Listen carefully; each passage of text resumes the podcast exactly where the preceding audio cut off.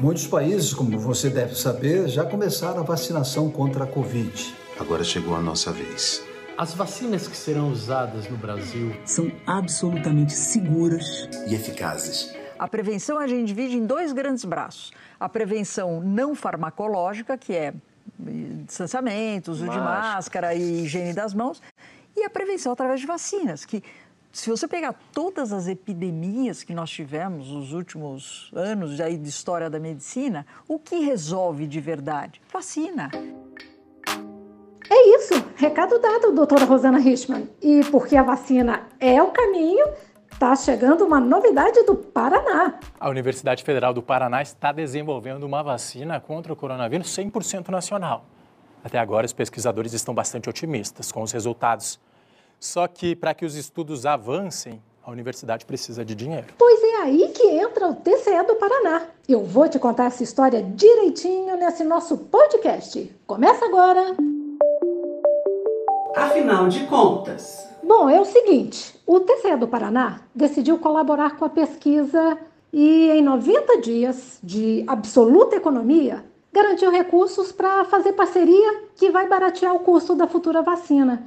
E quem vai esclarecer tintim por tintim dessa colaboração é o assessor da presidência do Tribunal Paranaense, Lúcio Batalha. Bem-vindo! Olá, Lúcio. É um prazer participar dessa conversa. O Tribunal de Contas do Paraná, desde logo, compreendeu que o combate ao Covid-19, responsável pela perda de mais de 550 mil vidas no país, não poderia ficar restrito aos órgãos e agentes da área da saúde a situação de calamidade estava exigindo a efetiva participação de todas as esferas e níveis de governo para vencermos essa batalha. Dentro desse contexto, depois de o tribunal ter transferido 20 milhões de reais ao governo do estado para colaborar no combate à Covid-19, soube-se que a Universidade Federal do Paraná desenvolve, no âmbito de seu programa de desenvolvimento de imunizantes, uma vacina contra o coronavírus e que, para dar prosseguimento às pesquisas, a Universidade Federal necessita de lotes pilotos da vacina cuja produção possui um custo elevado quando subcontratado. Com o emprego dos recursos transferidos via governo do estado do Paraná, a universidade, desta feita no montante de 18 milhões de reais, será construído no Centro Politécnico da Universidade Federal em Curitiba uma planta piloto para a produção dos lotes de vacina para as fases 1 e 2 desses clínicos em seres humanos.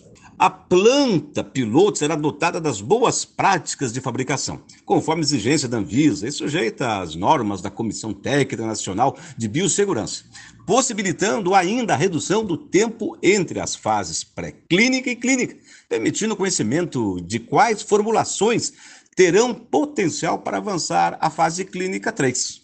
O emprego desses novos recursos financeiros representará um legado importante para a pesquisa e a ciência paranaenses, cujos resultados poderão ser avaliados não apenas no desenvolvimento de novas pesquisas científicas, mas também na quantidade de vidas salvas pela ciência.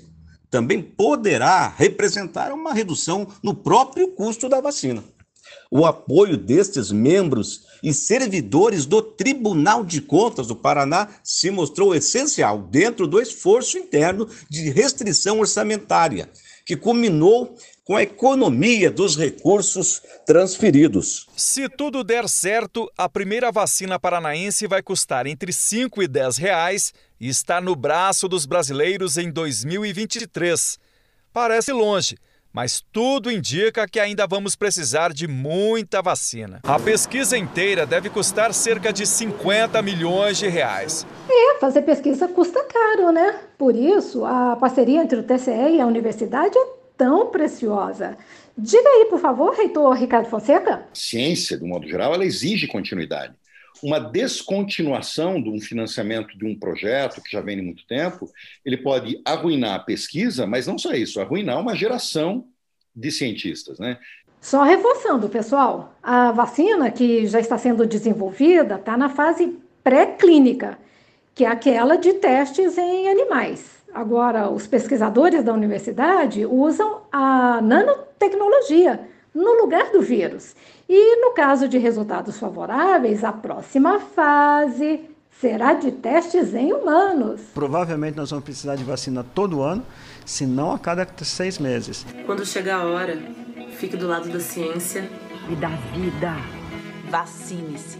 Vacine-se. É isso, saúde é o que interessa.